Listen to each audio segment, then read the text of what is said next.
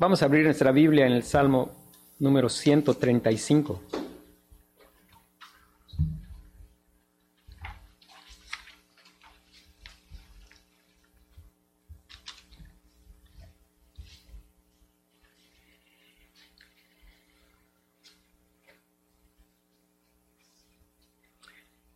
Dice la palabra de Dios, alabad el nombre de Jehová, alabadle, siervos de Jehová, los que estáis en la casa de Jehová, en los atrios de la casa de nuestro Dios. Alabad a Jehová, porque Él es bueno. Cantad salmos a su nombre, porque Él es benigno. Porque Jehová ha escogido a Jacob para sí, a Israel por posesión suya. Porque yo sé que Jehová es grande, y el Señor nuestro mayor que todos los dioses. Todo lo que Jehová quiere lo hace, en los cielos y en la tierra, en los mares y en todos los abismos. Hace subir las nubes de los extremos de la tierra, hace los relámpagos para la lluvia, saca de sus depósitos los vientos. Él es quien hizo morir a los primogénitos de Egipto, desde el hombre hasta la bestia Envió señales y prodigios en medio de ti, oh Egipto, contra Faraón y contra todos sus siervos. Destruyó a muchas naciones y mató a reyes poderosos, a Seón, rey amorreo, a Og, rey de Basán, y a todos los reyes de Canaán, y dio la tierra de ellos en heredad, en, en heredad a Israel su pueblo. Oh Jehová, eterno es tu nombre tu memoria, oh Jehová, de generación en generación. Porque Jehová juzgará a su pueblo y se compadecerá de sus siervos. Los ídolos de las naciones son plata y oro, obra de manos de hombres. Tienen boca y no hablan, tienen ojos y no ven, tienen orejas y no oyen. Tampoco hay aliento en sus bocas. Semejantes a ellos son los que los hacen, y todos los que en ellos confían. Casa de Israel, bendecita Jehová. Casa de Aarón, bendecita Jehová. Casa de Leví, bendecita Jehová. Los que teméis a Jehová, bendecita Jehová. Desde Sión sea bendecido Jehová, quien mora en Jerusalén. Aleluya.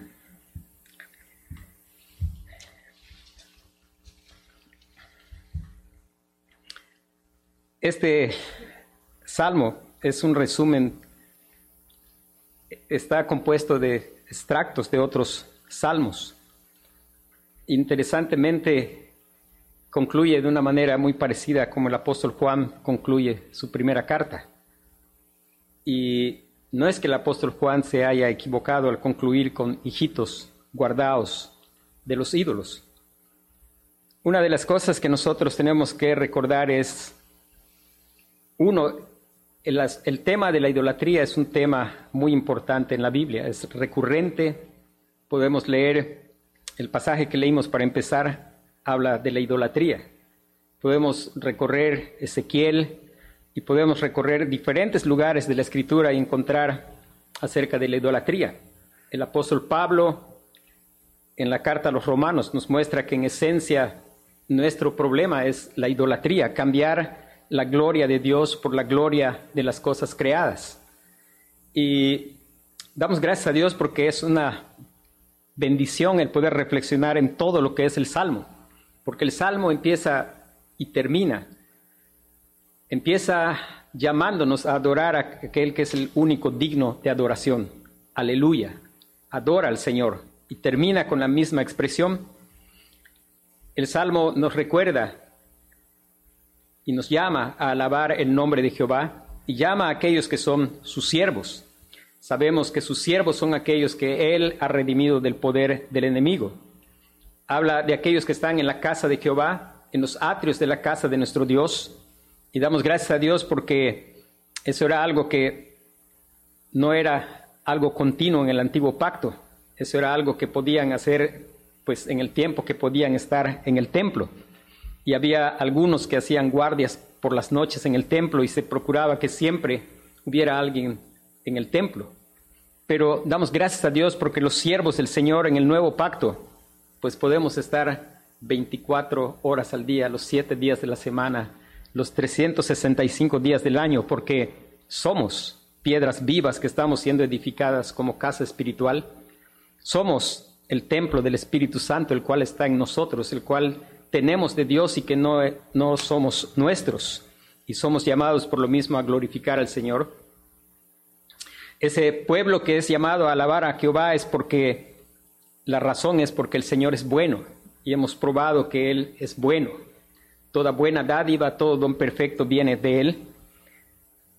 Sabemos y hemos experimentado también que Él es benigno y por eso pues somos motivados a cantar a su nombre.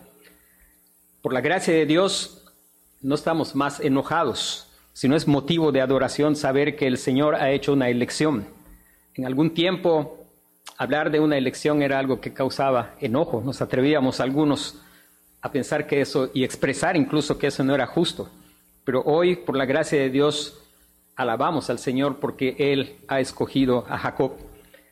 Y Jacob somos muy parecidos a Jacob, porque el Señor dice que Él tiene misericordia de quien Él quiere tener misericordia, y es, somos su posesión, somos el verdadero Israel, aquellos que somos de la fe de Abraham.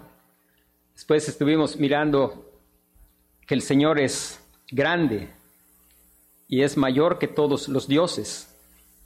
Estuvimos pensando en su, su soberanía, en el hecho de que Él hace todo lo que quiere, algo importante para nosotros. A veces estamos intentando hacer cantidad de cosas y a veces experimentamos frustración cuando no logramos tener todo en control, pero es bueno recordar, nosotros somos criaturas y nosotros hacemos lo que el Señor nos permite hacer, pero Él hace todo lo que quiere. Y el domingo estuvimos pensando en la inmutabilidad de Dios. Y todo esto que nosotros estamos pensando y mirando y disfrutando porque ahora vivimos en el nuevo pacto, es recordar lo que es nuestra necesidad. Nuestra necesidad es conocer a Dios. El salmo que leímos, perdón, en Isaías cuando leímos, habla cuando la gente vea la presencia magnífica del Señor, va a tirar sus ídolos. Y lo único que nos puede librar de la idolatría de nuestro corazón es que Cristo sea revelado a nosotros. Que el Señor nos dé ojos para ver la gloria de Cristo.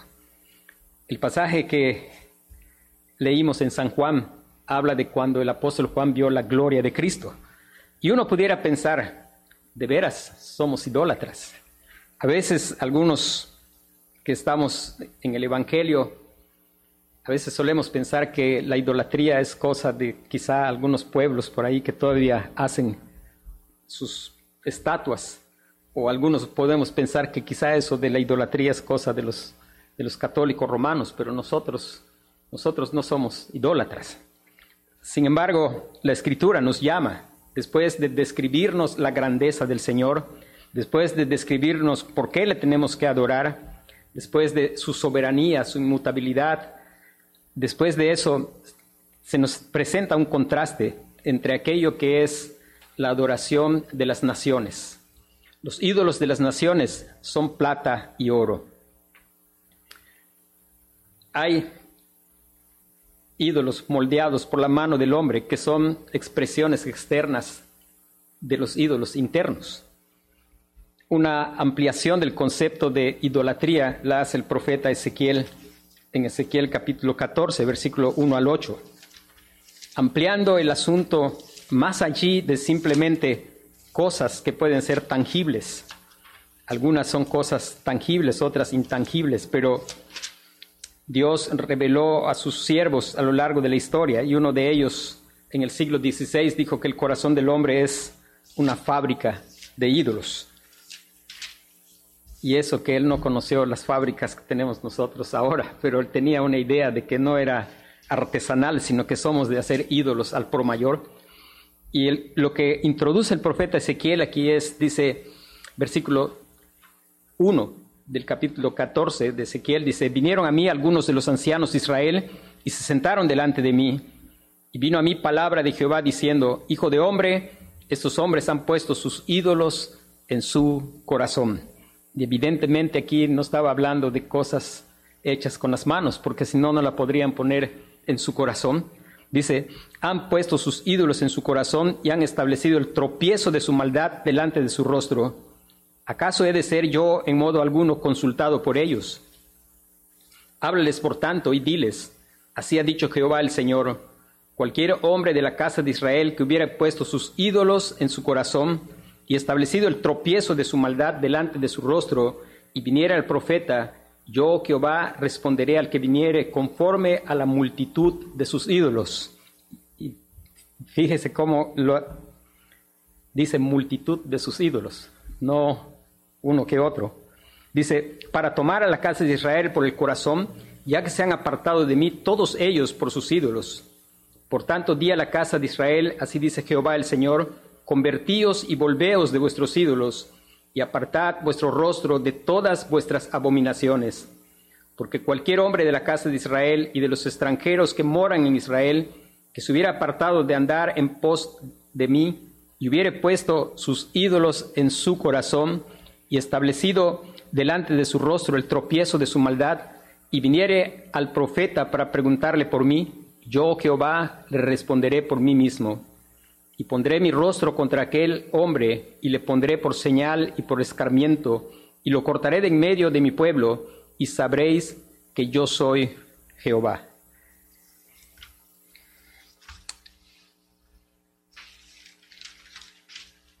en algún tiempo estábamos definitivamente, abiertamente entregados a la idolatría. Estábamos sin esperanza y sin Dios en el mundo.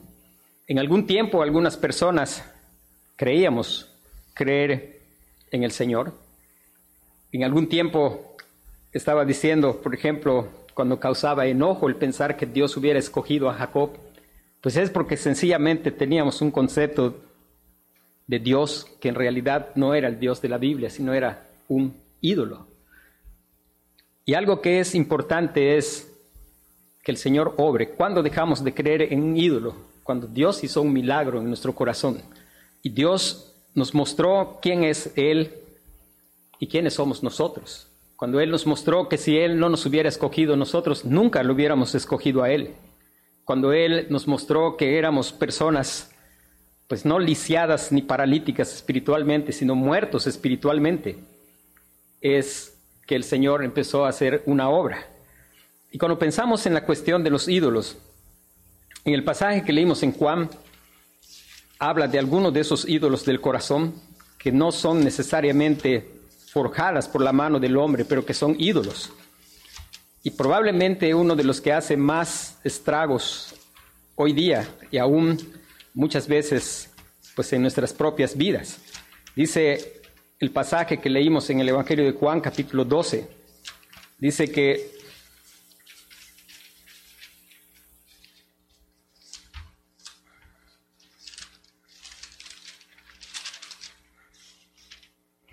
Dice, a pesar de que había hecho tantas señales delante de ellos, no creían en él.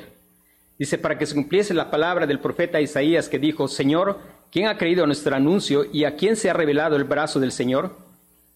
Por esto no podían creer, porque también dijo Isaías, cegó los ojos de ellos y endureció su corazón, para que no vean con los ojos y entiendan con el corazón y se conviertan y yo los sane.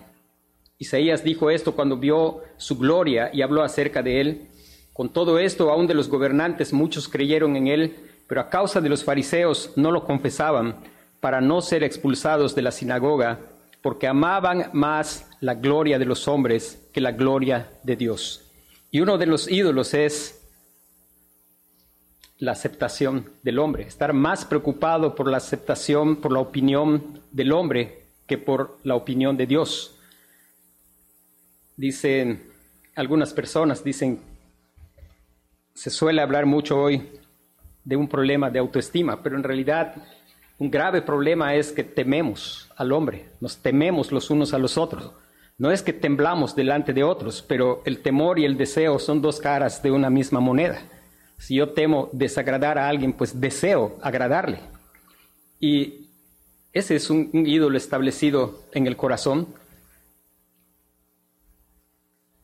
El Salmo va describiendo a los ídolos y dice, tienen boca y no hablan, tienen ojos y no ven, tienen orejas y no oyen. Dice Spurgeon un comentario acerca de este salmo de un misionero que fue misionero en la India y que un día él llegó a un lugar donde se iban a reunir los hindús y esperó que se abriera el templo y cuando se abrió el templo él entró al templo y él se acercó a uno de los ídolos que estaban allí y él empezó a citar este salmo. Y él dijo, apuntando al ídolo, dijo, tiene boca y no habla. Dice, tiene ojos y no ve, tiene orejas y no oye, tampoco hay aliento en su boca.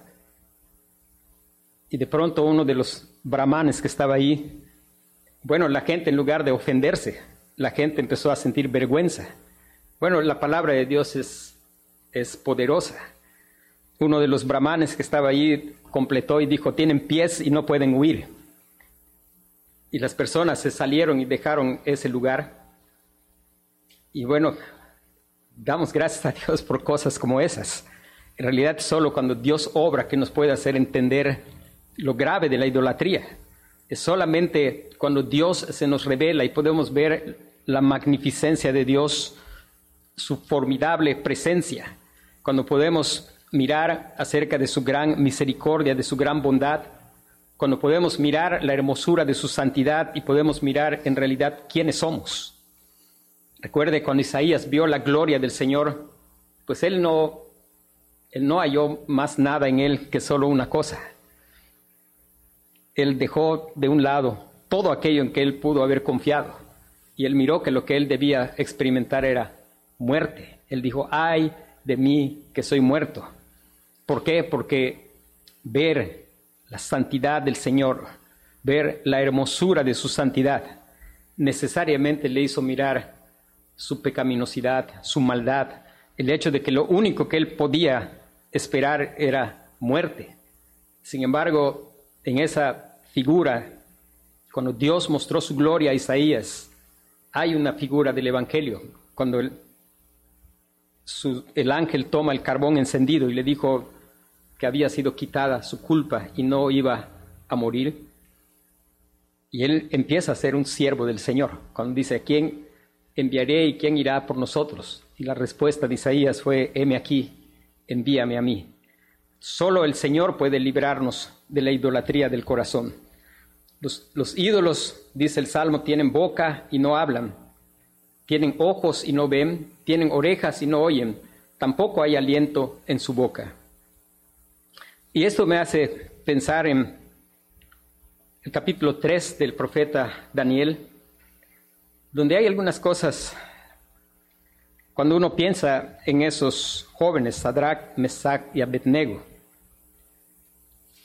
y a veces uno piensa, incluso a veces uno se confunde. Yo me he confundido varias veces de pensar que cuando el horno de fuego Daniel estaba allí, y por alguna razón Daniel no estaba allí, y quizá algunas veces pensamos que Daniel era el que, en cierto modo, quizá un líder dentro de ese grupo.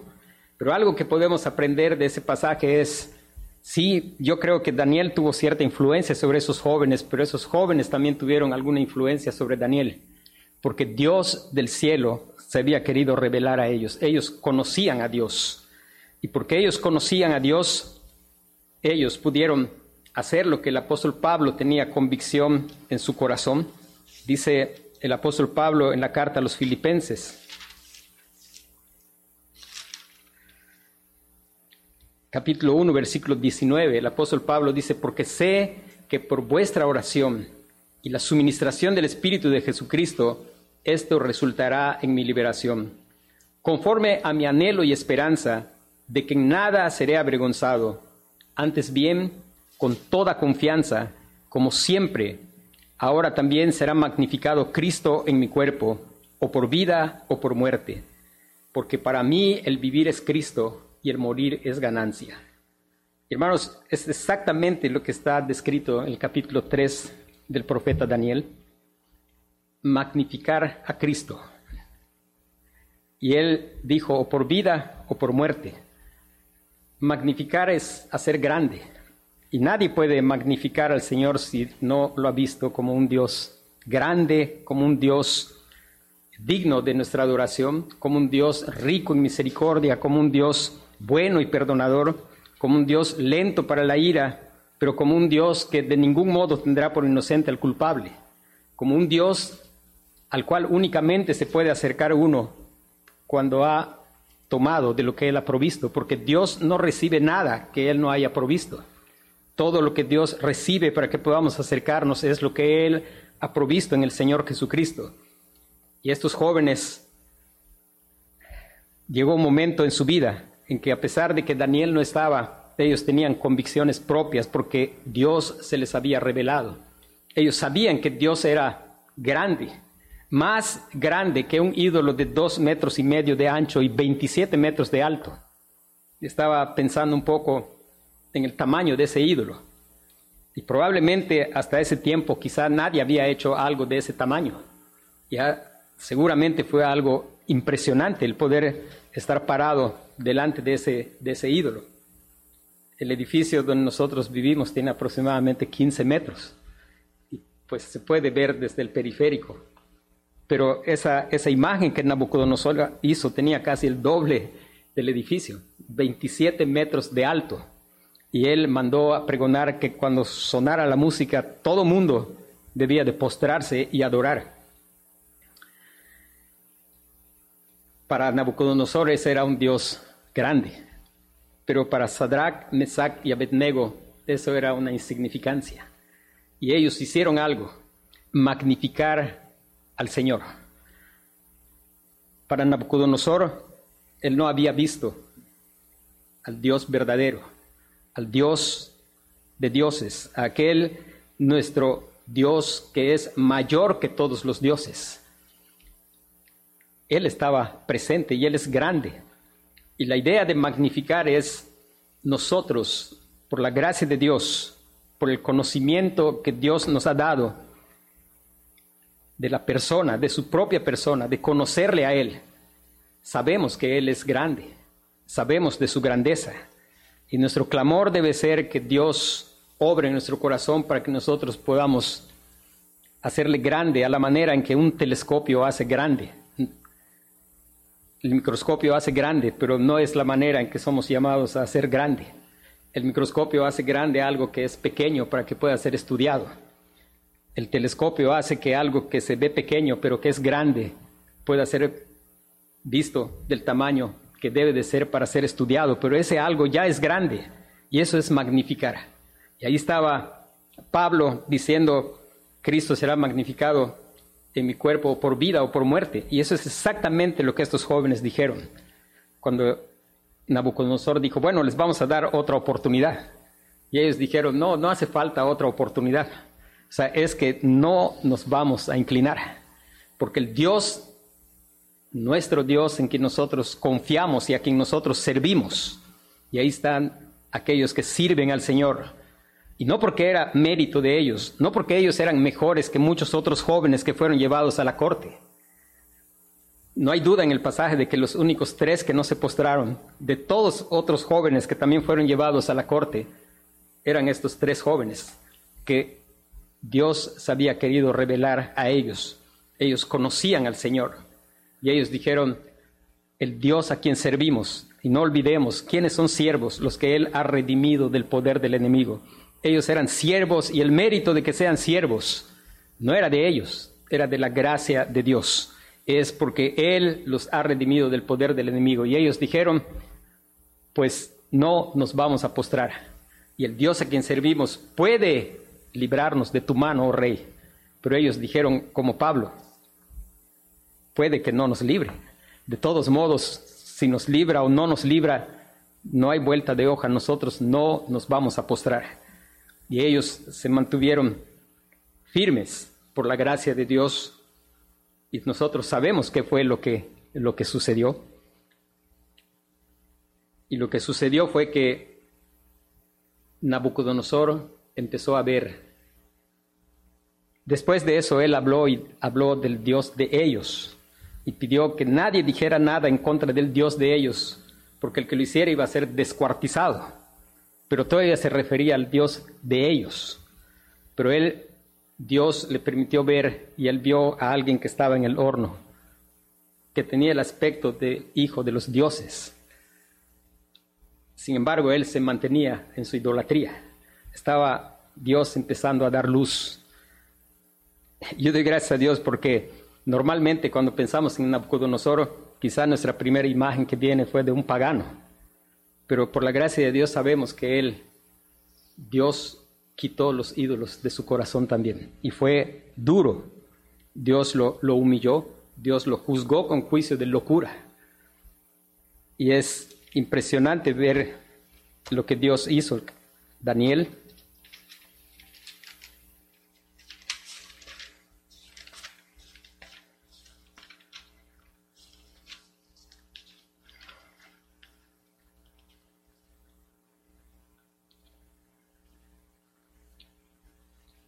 capítulo 3, versículo 28, dice entonces Nabucodonosor dijo, bendito sea el Dios de ellos, de Sadrach, Mesach y Abednego, que envió su ángel y libró a sus siervos, que confiaron en él y, no, y que no cumplieron el edicto del rey y entregaron sus cuerpos antes que servir y adorar a otro Dios que su Dios.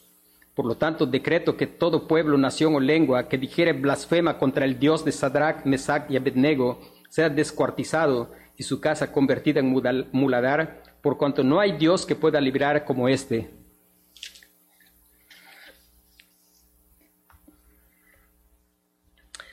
Y después que Dios lo, juzgó, podemos ver el versículo 34, dice, mas al fin del tiempo yo, Nabucodonosor, alcé mis ojos al cielo y mi razón me fue de vuelta, y bendije al Altísimo, y alabé y glorifiqué al que vive para siempre cuyo dominio es sempiterno y su reino por todas las edades.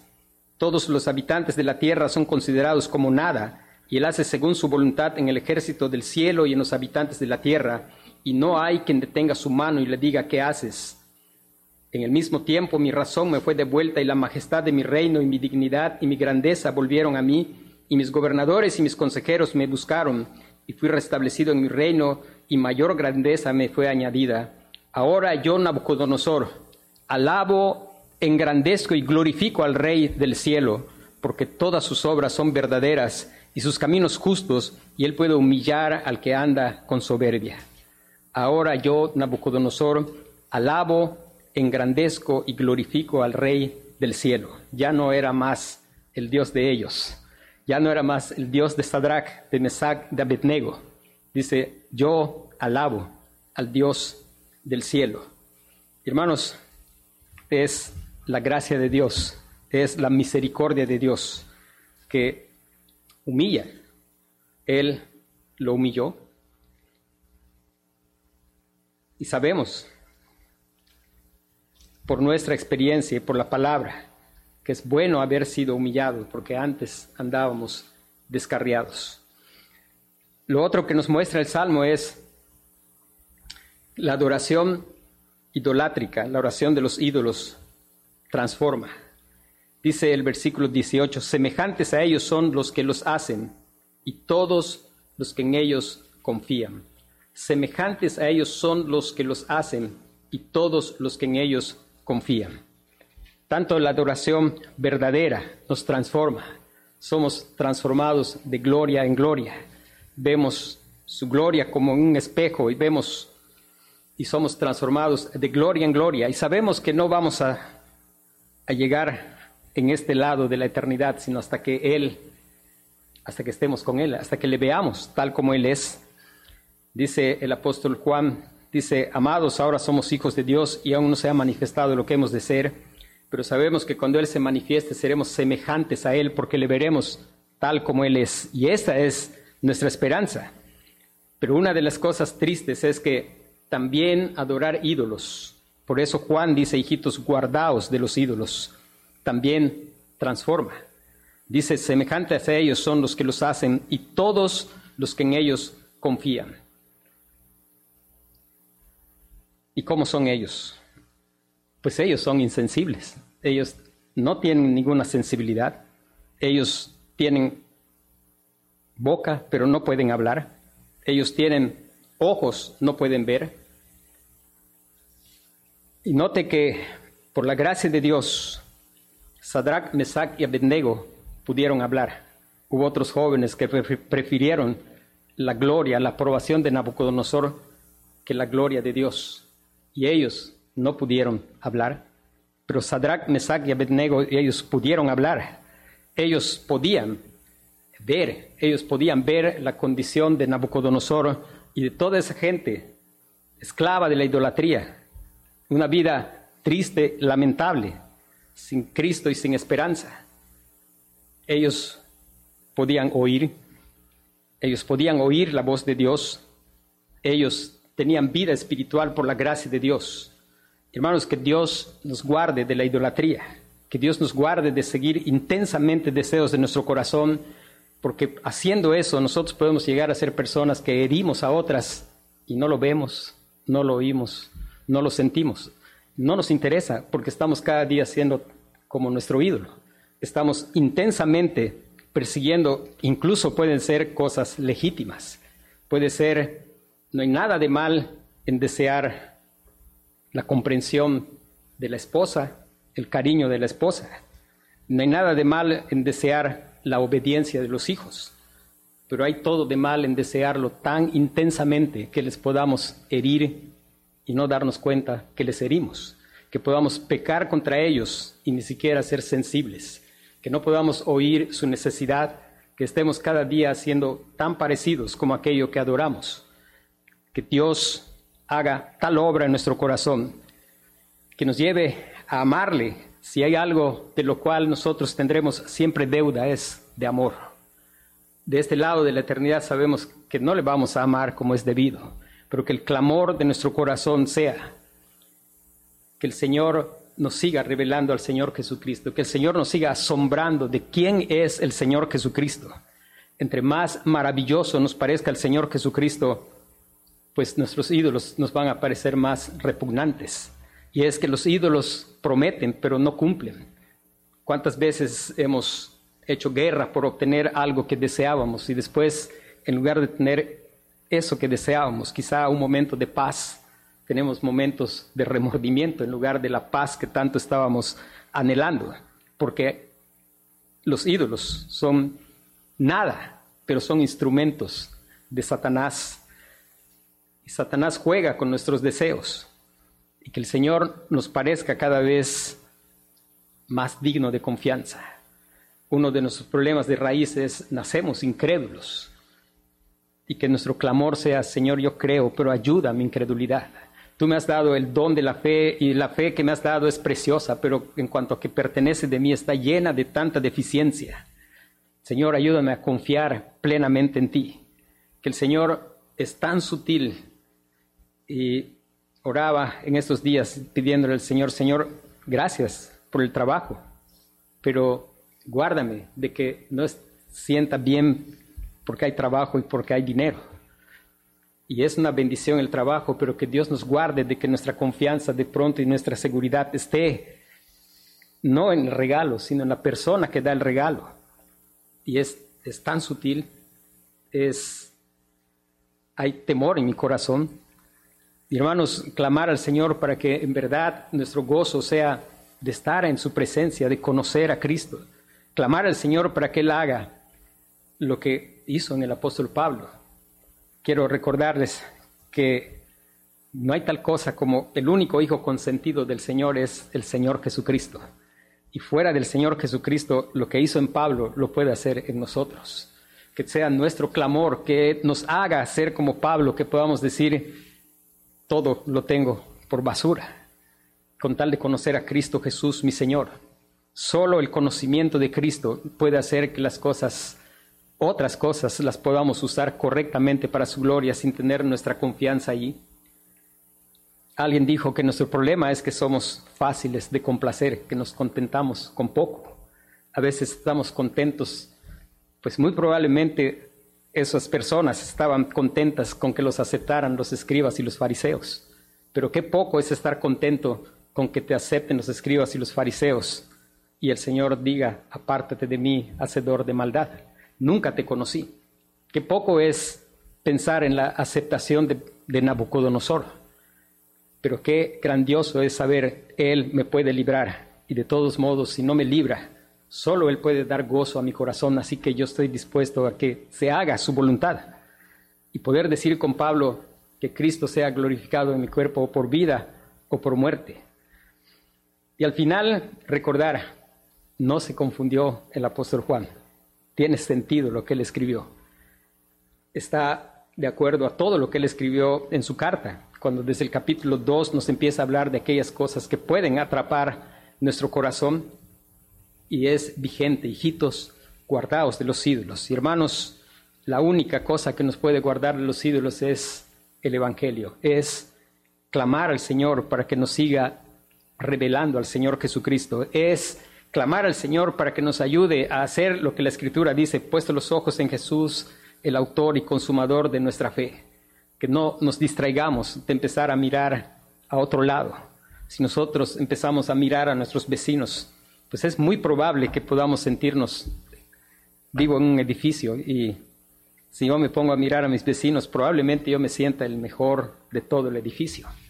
Pero si miro a Cristo, voy a mirar cuán deficiente soy como padre, como esposo, como trabajador, en todos los aspectos de mi vida, gran deficiencia, porque es mirar al Señor Jesucristo, mirar al Señor Jesucristo y mirar que Él es el más digno de confianza. Y solo eso nos va a guardar de trasladar nuestra confianza a personas o cosas.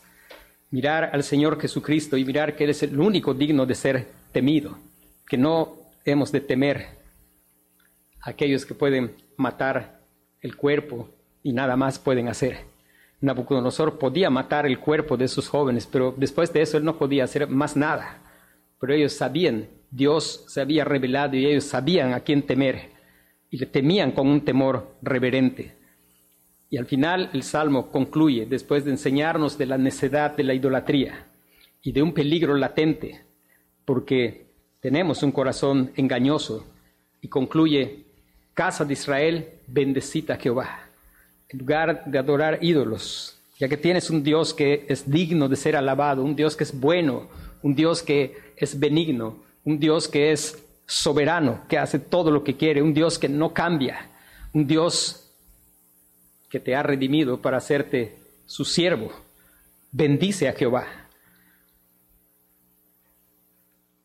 Nosotros sabemos, por la gracia de Dios, ahora de este lado de la cruz, en el nuevo pacto, que por la gracia de Dios esto es para nosotros, porque somos el verdadero Israel, los que tenemos la fe de Abraham, los que hemos creído a Dios, somos el verdadero Israel.